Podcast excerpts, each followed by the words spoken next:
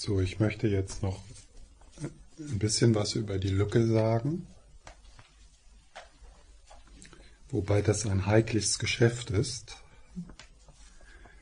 Ähm, und in manchen buddhistischen Traditionen wird nichts über die Lücke gesagt. Du wirst also an, in den Abgrund gestoßen. Ähm, und das ist es dann. das, was der Buddha in der Herzsutra gemacht hat. Ja.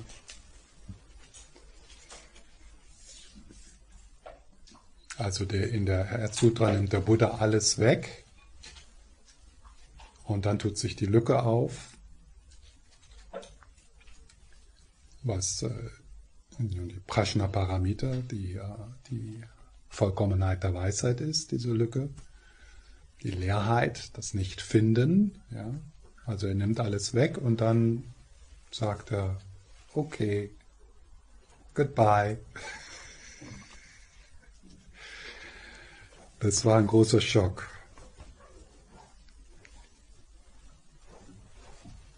Und das ist so der, die Herangehensweise in der Geluk-Tradition. Ja.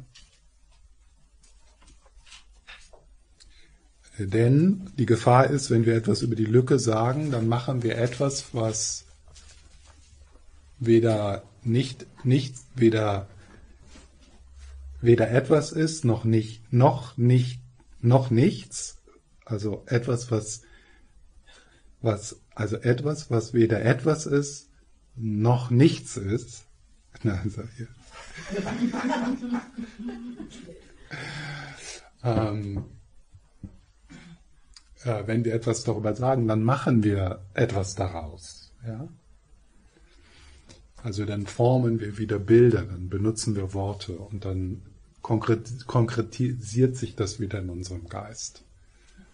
Äh, und dann bemühen wir uns mit dem, dann, dann denken wir vielleicht, wir meditieren auf die Lücke, aber wir tatsächlich meditieren wir auf ein mentales Bild, auf eine Vorstellung. Ja?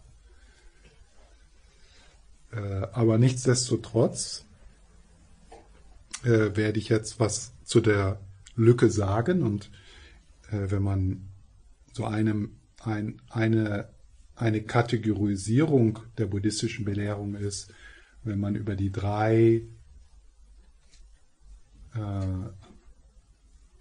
the turning of the wheel, like the, the drei Belehrungen, drei weiß jetzt nicht, wie die das auf Deutsch übersetzen, aber diese drei, drei ja, das Treiben, die drei, das drei, dreifache Drehen des Rades oder so. Also das, das zweite, das erste ist, äh, also hier hast du die Listen und so ist das und das musst du tun und 16 auf das und 4 auf das und so, also Abhidharma, so. Bücher, Bücher und Wissen und ah, das fühlt sich so gut an. Endlich erklärt einer mal, wie es alles so läuft und was richtig ist und was falsch und wie das alles funktioniert. 51 mentale Faktoren und so weiter und so fort. Ah, das ist so schön. Naja, dann kommt das zweite, äh, das zweite Rat der Lehre, wo der Buddha sagt, nee, nicht das und nicht das und auch das nicht. Und da ist überhaupt gar keiner, der irgendetwas erreichen könnte. Und das ist es auch nicht. Ja? ja? Aber, ja. naja, und dann war das zu schwer auszuhalten. Und dann kam der Buddha nochmal und das dritte, das dritte, im dritten Rat der Lehre spricht er dann über die Lücke. Und das sind dann die Belehrungen auf die Buddha-Natur die dann die Grundlage für die tantrischen Belehrungen sind. Und diese, äh, diese, sagen wir mal, positive Beschreibung der Buddha-Natur, also dass da nicht nichts ist, ja, das, das ist dann eher so ein Zugang in der Kagyu und in der Nyingma-Tradition. Und äh, in den Dzogchen-Belehrungen der Nyingma-Tradition, also Dzogchen, die, die die große Vollkommenheit, wird äh, also diese Lücke öfters beschrieben mit ähm, mit, mit diesen drei Qualitäten. Ich gucke gerade, ob es da ein anderes Wort als Qualität gibt, aber na, doch Qualitäten, also doch so Qualitäten, ja. Wobei wir müssen es leicht halten, ja. Also wieder, wenn wir, wenn ich jetzt die drei Qualitäten beschreibe, benutze ich Worte, die auf etwas zeigen, was, was jenseits von Worten ist. Und natürlich, diese drei Qualitäten sind nicht voneinander getrennt. Das ist mehr so, ähm, so eine, eine Übertragungsmöglichkeit dieser Lücke ist Musik und Gedichte. Also es ist so, dass zum Beispiel die, diese Songs von Milarepa, ja, also der über diese Lücke, diese Lücke, äh, was über die Lücke sagen möchte, der macht das in Form von Gedichten, in, in Form von Musik, von Singen. Äh, und es ist so dann, wenn wir auf ein Gedicht zuhören, können wir natürlich das analytisch betrachten. Aber es kann sein, dass wir dann das, was in dem Gedicht übertragen wird, dass wir das gar nicht mitkriegen. Ja? Oder you know, wenn Leute zu, also zu rational und zu analytisch an Dinge rangehen, die äh, haben Schwierigkeiten manchmal mit Kunst. Ja, weil sie, ja, wo, wer hat das gemalt, in welcher Zeit und was bedeutet das und bla bla bla. Aber wie wirkt das auf dich? Was will, äh, was ist die menschliche Erfahrung, die der Künstler in dieses Bild legt und da du auch ein Mensch bist, kann da was übertragen werden. Und das hat nichts mit Kunstanalyse zu tun. Ja? Genauso ist, manche Leute können einfach nicht Gedichte lesen. Die sind zu analytisch, zu rational. Die hören nicht zwischen den Zeilen oder die, äh, ja. Und so ist es also mit diesen, äh, mit diesen Belehrungen. Das ist also da natürlich auch die rationale Ebene gibt, aber in dieser Übertragung ist mehr so, äh, also so mit dem Herzen zu hören. Nicht so sehr mit dem rationalen Geist.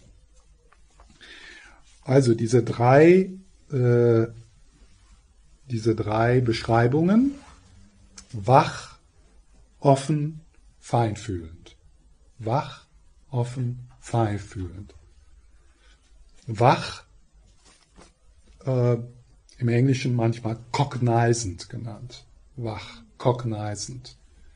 Im Deutschen könnte man erkennend sagen, wissend. Ja? Vielleicht kennt ihr diese einfache Definition aus, den, aus der buddhistischen Psychologie. Was ist Geist?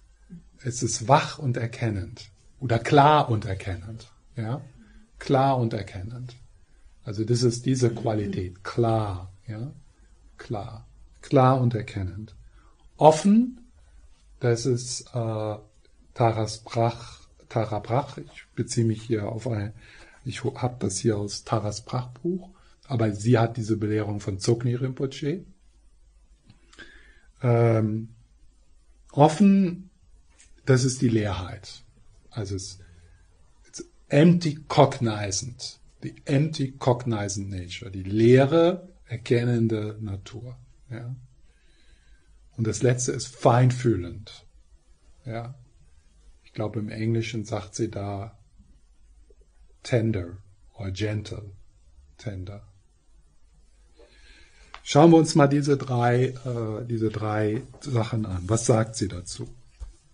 Die Wachheit. Wachheit heißt, dass wir uns dessen, was gerade geschieht, bewusst sind. Mit dieser Intelligenz erkennen wir den sich von Augenblick zu Augenblick ständig verändernden Fluss der Erfahrung. Die Geräusche, die uns gerade umgeben, unsere Körperempfindungen, unsere Gedanken. Wachheit bezeichnet diese wissende Qualität des Gewahrseins, die wissende Qualität des Gewahrseins.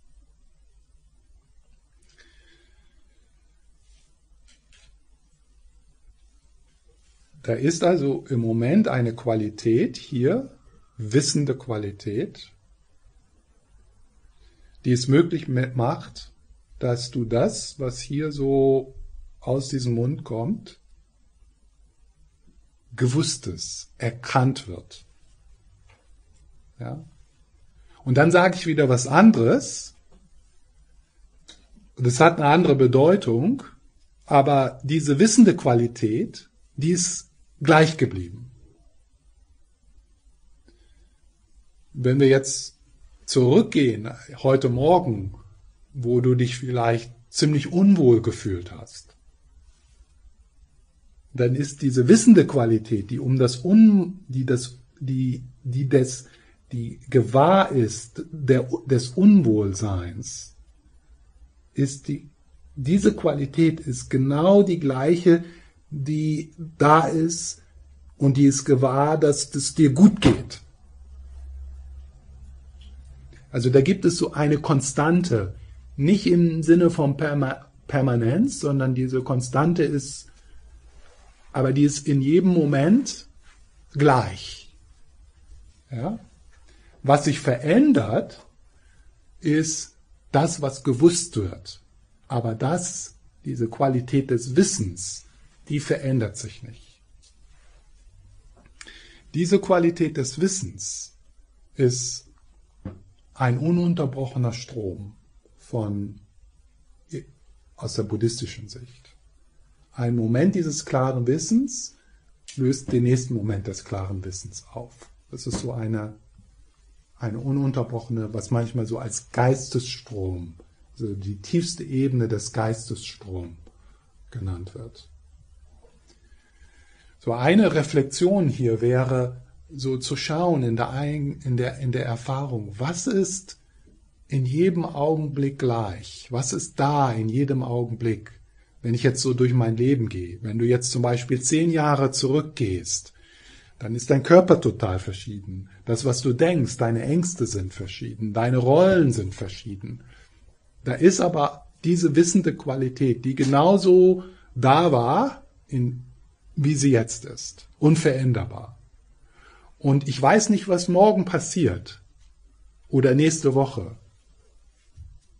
Aber eins ist sicher, diese Qualität wird da sein. Und in, in, der, in der buddhistischen Belehrung auf den Geistesstrom wird dir dann auch bewusst, dass diese Qualität auch im Todesprozess da sein wird.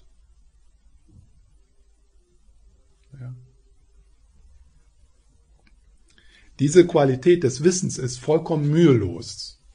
Es ist nicht, äh, es ist, äh, es ist nicht, dass du morgens, jetzt, aber jetzt mal los, ja, Wissen, ja. Nein. Das Öffnen der Augen geschieht schon in, da, da ist das schon da. Bevor. Also das, wo ich über jetzt spreche, das ist bevor schon, also prior, bevor irgendetwas passiert, da ist das schon da. Vollkommen mühelos. Und wie wir ja auch wissen, das war auch in den Träumen und auch im Traumlosen, in einer, also auch wenn du ohnmächtig bist, auch wenn du äh, total betrunken bist, diese Qualität ist da. Das kannst du nicht einmachen und nicht, auch nicht ausschalten. Können wir jetzt mal ja kurz probieren. Ich zähle bis drei und du stellst das aus. Eins, zwei, also so nach hinten, ja. Da ist so ein kleiner Schalter da, so bung. so. Eins, zwei, drei. Come on. Nee, das war aber nichts. ja. Das ist also auch nicht persönlich. Das ist nichts Persönliches, diese, also, weil es ist das, was um deine persönlichen Eigenschaften weiß. So, das ist das Wache. Die Cognizing Nature. Das ist das, was sozusagen übrig bleibt, wenn im Todesprozess alles das von dir abfällt, was du denkst, was du bist. Genauso wie, also so gesehen ist der, die Hatsuta ein Todesprozess. Der, der Buddha hat da gesessen und hat seinen Mönchen all das weggenommen, was sie denken, was sie sind. Ja. Sogar Dharma an sich. Ja. Also das Dharma ist, äh, äh, nimmt sich selbst weg. Ja. Das Dharma konstruiert sich selbst. Äh, und was bleibt dann? Ja? Und als Materialist würde man dann sagen, da bleibt nichts. Äh, aber das ist, äh, äh, das ist sicher äh, wert, das, äh, das zu debattieren. Ja? So, das ist die Wachheit. Die Offenheit, das ist die zweite Qualität bezieht sich auf den Raum der Bewusstheit, in dem das Leben stattfindet. Diese Bewusstheit widerspricht unserer Erfahrung nicht und wertet sie auch nicht auf. Sie ist also urteilsfrei. Selbst wenn schmerzhafte Gefühle oder Gedanken ausgelöst wurden, erkennt sie einfach, was vor sich geht und erlaubt unserem Gefühlsleben so zu sein, wie es ist.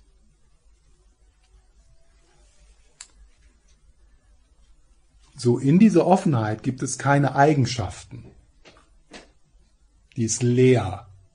Die ist leer von irgendwelchen Eigenschaften. Ja. Sie weiß, also diese Offenheit ist sozusagen die Geräumigkeit, die es möglich gibt, die es Eigenschaften möglich macht, Erfahrungen möglich macht, zu, zu kommen und gehen. Aber sie hat selber keine Eigenschaften ist also leer von allen Eigenschaften. Und sie ist auch leer von einem Kontrollzentrum, von einer zentralen Position. Total offen. Ja, so wie der Himmel. Ja, grenzenlos. Das ist die Offenheit. Und das letzte ist dann die Fein, das Feinfühlende, doch dieses Gewahrsein verfügt über eine natürliche Sensibilität, und einen Ausdruck von Wärme. Diese empfindsame Art der Zuwendung nenne ich Feinfühligkeit. Unsere warmherzige Feinfühligkeit ermöglicht es uns, auf all die Schönheit und all den Kummer, auf alles, was sich zeigt, mit Mitgefühl, Liebe und Staunen einzugehen.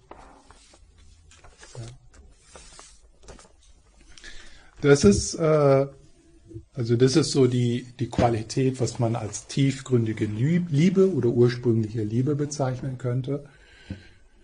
Und das ist natürlich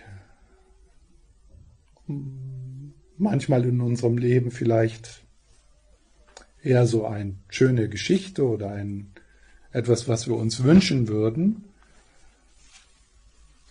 Aber sicher können wir das bestätigen, dass in Momenten in der Natur zum Beispiel oder, in einem Moment der Verbindung zu einem Menschen, wenn also das, das kleine Ich so in den Hintergrund geht, du dich also sozusagen selbst vergisst,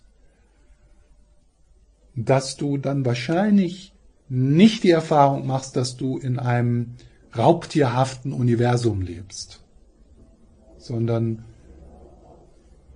die die Erfahrung ist oft oder ist, dass, dass, da, dass du dich sicher fühlst, dass du ein Gutsein spürst. Und Menschen, die, die die Erfahrung dieser Dimension machen oder dieser Ebene, die kommen nicht aus dieser Erfahrung und, und, und sagen dann, schaut bloß nicht in die Lücke. Also das, das ist fürchterlich. Die Lücke, das ist, ein Monster, ja, äh, sondern im Gegenteil, jeder Mystiker, der aus dieser Erfahrung der Selbstvergessenheit und der Verbundenheit kommt, äh, sprudelt über von Worten wie Liebe oder möchte diese Erfahrung teilen. Also diese, diese drei Charakteristiken, die nicht voneinander trennbar sind, dienen so als Wegweiser. Ja? So dass du so in deiner eigenen, wenn also dein Geist sich ein bisschen sammelt, so in deiner eigenen Erfahrung dann so schaut, okay, wenn sie, wenn Tara Brach über die, die wissende Qualität spricht, was, was meint sie damit? Was ist das Referenzobjekt? Ja? Oder wenn sie über Offenheit, also wenn sie über wissende, feinfühlende Offenheit spricht. Was meint sie damit? Ja, was ist das Referenzobjekt? Wo, wie kann ich mich dort hineinahnen, hineinspüren, hineinhören? Ja? Oder hingeben? Ja? Oder kann ich mich an Momente erinnern, äh, wo das, was sie in ihren eigenen Worten jetzt hier beschreibt, oder in den Worten der Tradition, äh, wo, wo, wo das für mich so war, ja, dass dort eine irgendwie eine liebevolle, feinfühlige, grenzenlose Präsenz erfahrbar war, die ich eigentlich nicht in Worte fassen kann, aber über die ich jetzt bla bla bla rede.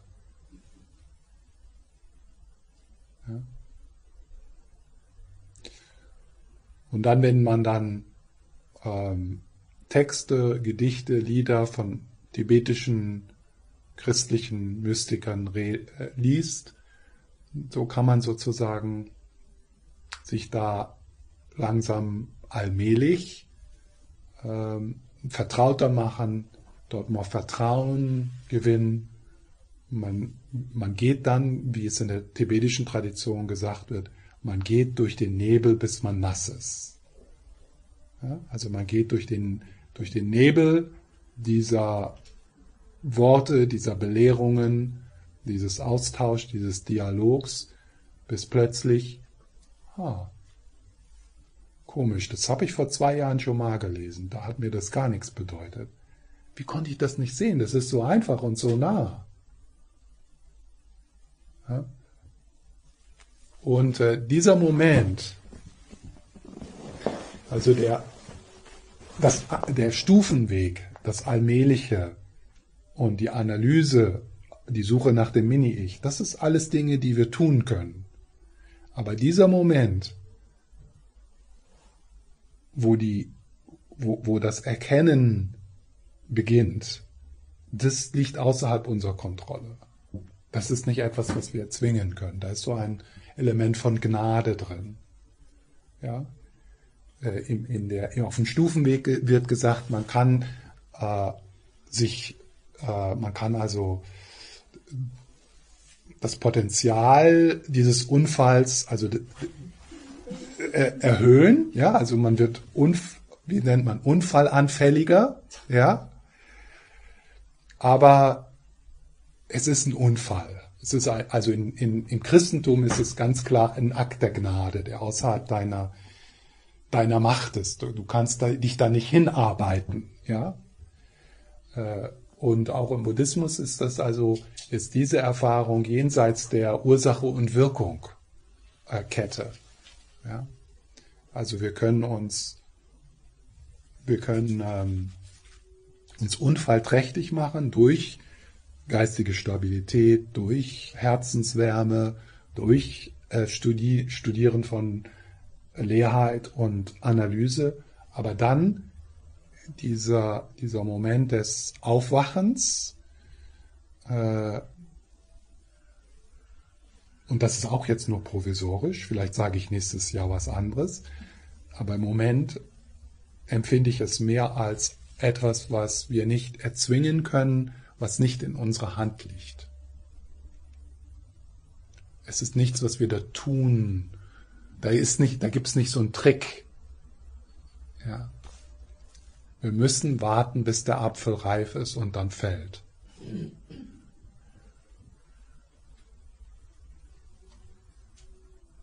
So. Irgendwelche Fragen, Anmerkungen?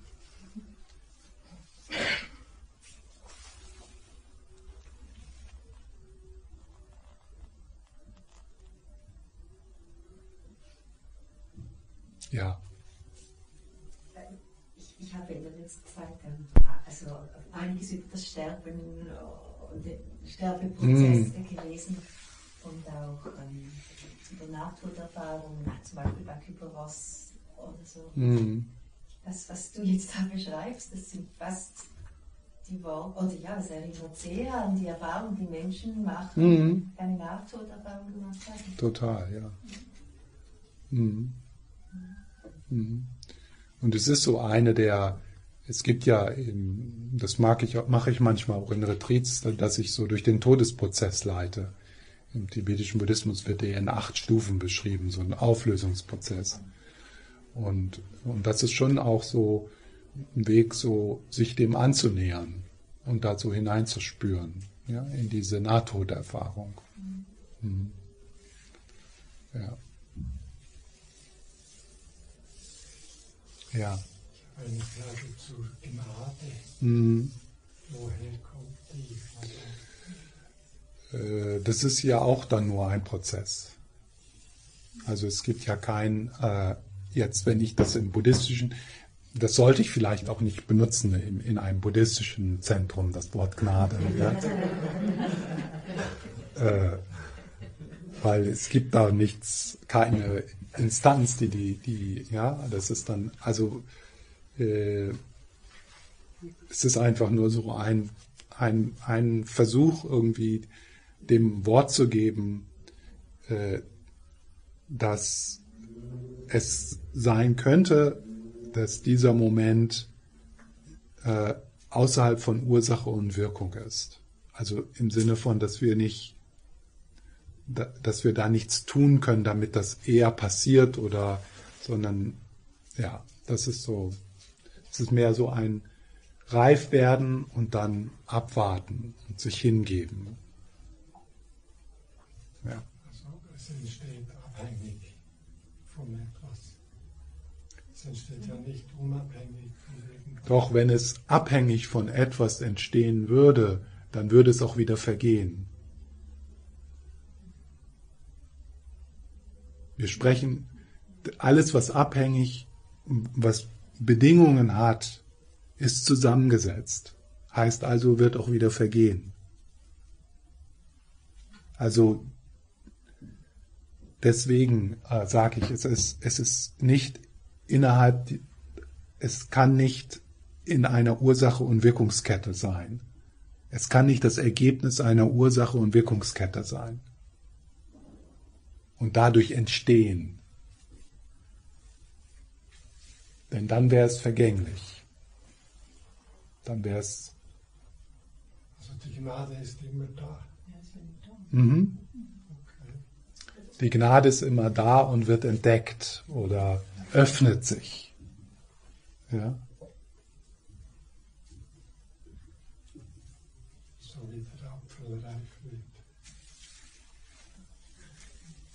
Ja, das ist dann zu sehr, naja, da, da ist das nicht so, das ist nicht so günstig. Mehr so wie der Himmel, der immer da ist. Ja?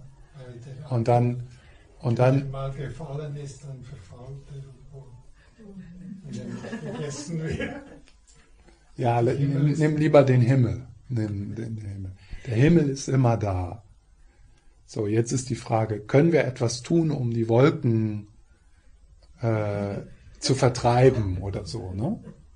Und das, und das, äh, das ist halt dann die, der, der Stufenweg, ja. Der macht die Wolken, Wolken dünner äh, oder macht die Lücken. Das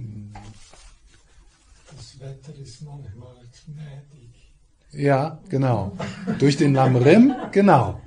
Durch den Lamrim machen wir das Wetter gnädig. Durch den Stufenweg machen wir das Wetter gnädig.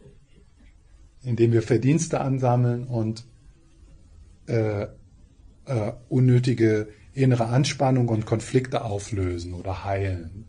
Aber dann verändert sich das Klima durch unser Tun. Das stimmt mhm. auch nicht. Ja, das verändert sich durch unser Tun. Das Klima können wir beeinflussen. Aber wir können nicht den Himmel beeinflussen.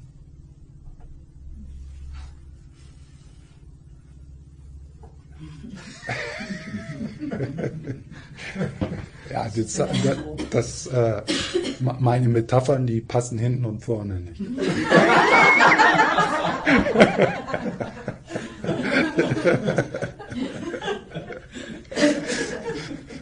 Versucht das nicht, also irgendwie alles logisch zusammenzufassen. Als ob das irgendwie, als ob ich alle Tassen im Schrank habe.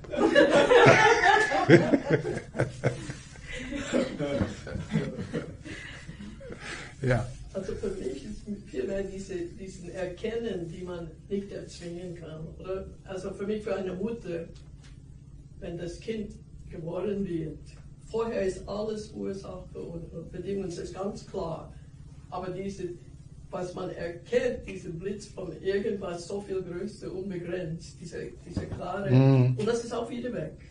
Mhm. Aber wenn man das erlebt, das ist einfach das Erkennen, ist vielleicht diese Gerade, oder? Vielleicht erkennt man das nicht, oder? Es, es, es war immer da, es ist immer mhm. da. Und das ja. ist ein Moment, wo das Erkennen so nah ist, mhm. dass es sich sehr leicht eröffnet. Das ist vielleicht diese Gnade.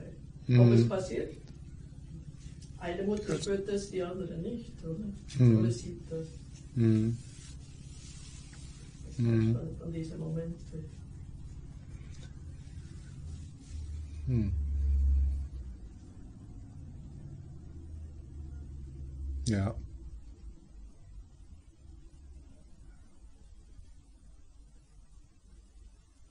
Wie können wir günstige Bedingungen schaffen? Ja. Das liegt schon in unserer Macht. Absolut. Ob wir genau. sind oder ob wir jetzt draußen im bloßen Garten Genau, genau. Aber wenn das da eine klare Ursache und Wirkungszusammenhang wäre, dann wären wir schon alle erleuchtet.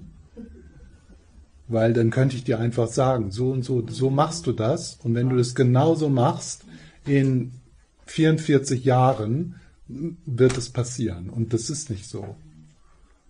Ja, also da ist etwas, was, was, und das, deswegen, da fällt mir kein besseres Wort als Gnade ein. Also das ist so, denn es ist ja auch so, vielleicht ist es auch nur ein skillful means, das zu sagen, denn eines der großen Hindernisse, äh, eine solche Erfahrung zu machen, ist ja eine solche Erfahrung machen zu wollen.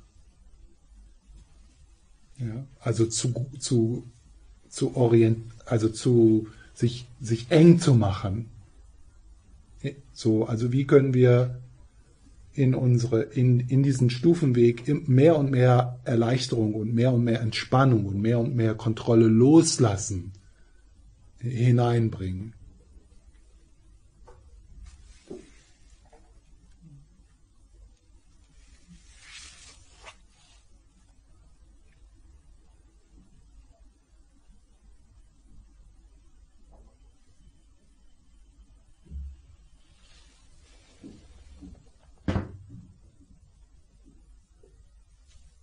Ja. Hat das nicht auch mit Karma zu tun?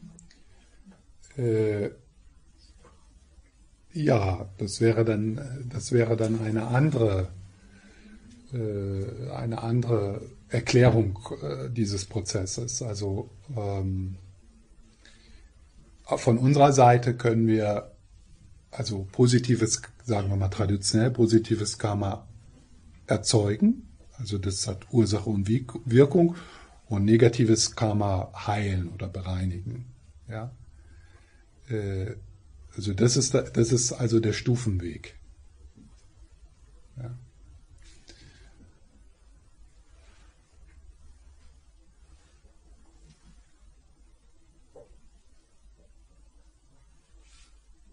Ja.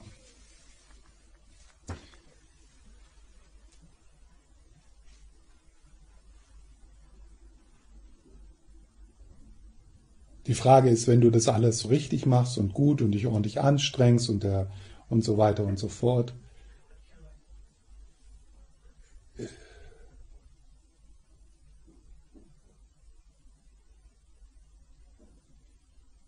Ja. Kommst du da dichter dran? Weiß ich nicht.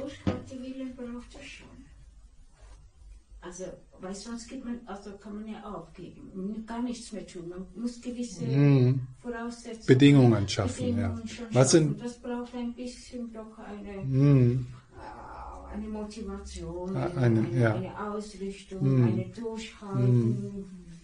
Das ist ja vielleicht auch nicht alles in diesem Leben, aber das kann ja auch so das würde man ja so annehmen. Aber natürlich, das, worüber wir jetzt sprechen, ist da, ist immer da. Ja? Und es wäre natürlich schade, wenn wir es verpassen durch die Idee, dass das etwas ist, was wir in der Zukunft erleben werden, in, in späteren Leben. Ja? Also da eine gute Balance zu finden, also dass diese Momente von, diese Buddha-Momente tatsächlich auch in unser Leben hineinbrechen können und wir denen vertrauen können. Ja. Und auf der anderen Seite macht es natürlich auch Sinn, okay, äh, ja, so, ja. Also da so die Balance zu finden, dass äh, äh, und manchmal muss man manch, manche äh, Ansätze, die sind dann halt sehr radikal im Non-Dualen. Sich wirklich, also das wirklich, sagen wir mal, die Möglichkeit, äh, die Möglichkeit für dich öffnen, dass der Himmel schon da ist, also und dass der alles durchdringt und dass du auch da nicht näher rankommen kannst und auch nicht wegfallen kannst. Und dass alles, was, dass alle diese Mühe äh, kann den Himmel nicht verbessern und auch alles das, was du falsch machst, sagen wir mal, äh, kann den Himmel nicht verschlechtern. Ja. Und dann aber auf der anderen Seite, wenn ich zu sehr auf dem Punkt herumreiten würde, also da sozusagen stehen bleiben würde, dann würde das andere Extrem passieren, so ungefähr. Naja, dann ist es ja egal, was ich mache. Dann kann ich auch den ganzen Tag Netflix gucken, ja. Ähm, es kommt natürlich dann auch noch darauf an, was du guckst, ja. Aber äh, ja. Und in der tibetischen Tradition ist es im Grunde meistens so, dass es so eine gute Mischung gibt zwischen diesem äh, allmählichen und dem direkten. Ja? In der Guluk-Tradition mehr das Allmähliche, weniger das Direkte. In der Nyingma-Tradition mehr das Direkte und weniger das Allmähliche. Aber es ist beides da.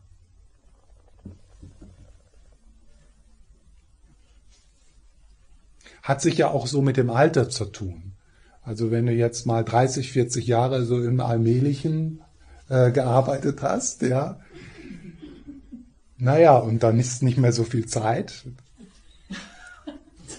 Dann, ja, dann gibst du dir vielleicht dem, dem Direkten eher äh, den Vorzug, ja. Also sieht man jetzt, Tara Brach, die kommt ja aus dem Allmählichen, ja. Theravada, das ist ja das langsamste Allmähliche, ja. äh, und äh, ja, die hat die jetzt so 30, 40 Jahre allmählich so vor sich hin meditiert. Und jetzt ist sie 70 oder wie alt sie ist, ja. Ja, jetzt schreibt sie über natürliche Präsenz, dass es schon alle, alles da ist. Und ja, ist eigentlich, das ihr letztes Buch ist ein Dzogchen-Buch. Das nennt sie dann zwar nicht so, aber es ist ein Dzogchen-Buch. Jack Cornfield das Gleiche. Der kommt auch so aus dem Allmählichen, ja. Und jetzt, wie, wie heißt sein letztes Buch? Das habe ich jetzt vergessen. Aber das ist auch äh, so. Das fängt an mit der, mit der Nachricht, also mit der, mit der, mit den Sätzen. Nach 30 Jahren äh, Meditation und Lehren habe ich jetzt eine frohe Botschaft. es ist alles schon da. Ja? Zu dieser Erkenntnis wird man auch noch zuerst kommen, oder? braucht es ja diese 30 Jahre. Ja, ja, ja, ja, ja. Ich sage nicht, dass das Zeitverschwendung ist. Nein. Nein, nein.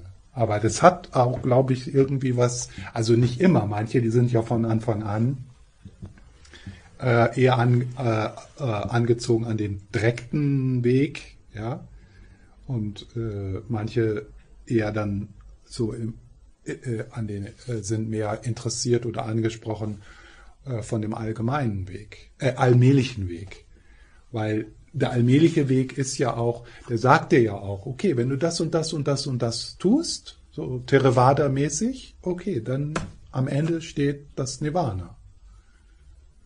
Ja. Und das ist natürlich, wow, ja, das ist ansprechend, da kann ich was tun, da bin ich also. Und wenn dann dir jemand ein Lied vorsingt über äh, den Ozean und den Wellen,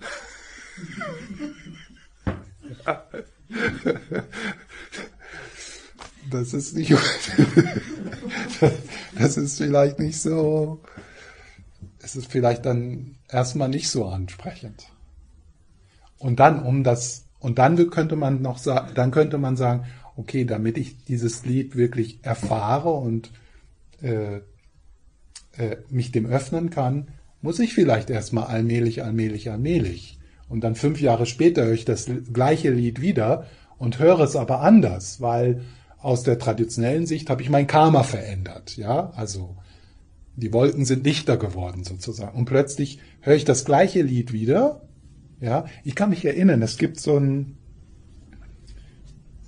ich weiß nicht, ob ich Sogya Rinpoche noch, äh, ja, aber schon, schon doch, ja, also Sogya Rinpoche, äh, da gibt's so ein, das hat jemand vertont, so, das, das heißt, rest in natural peace. Und dann kommen so Wellen und dann, just rest in natural peace, this exhausted mind, which is beaten up by your karma, just rest in natural peace.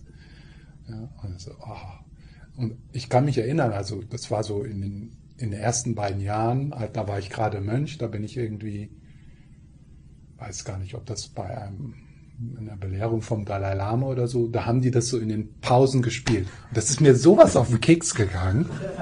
Rest in natural peace war Bullshit. Wo ist das? Wie mache ich das? Ja, rest in natural peace. Und rest in natural peace is the thought of mine. Und dann die Waves und Bing, Bing, ja. Ja, und dann ein paar Jahre später, ah, rest in natural peace. Ja. Wow. Bing, Bing, Waves. Ja, rest, natürlich. Ist doch klar, was der meint. Hier ist, hier ist es. Was strengen wir uns so an? Wo wollen wir überhaupt hin? Rest in natural peace.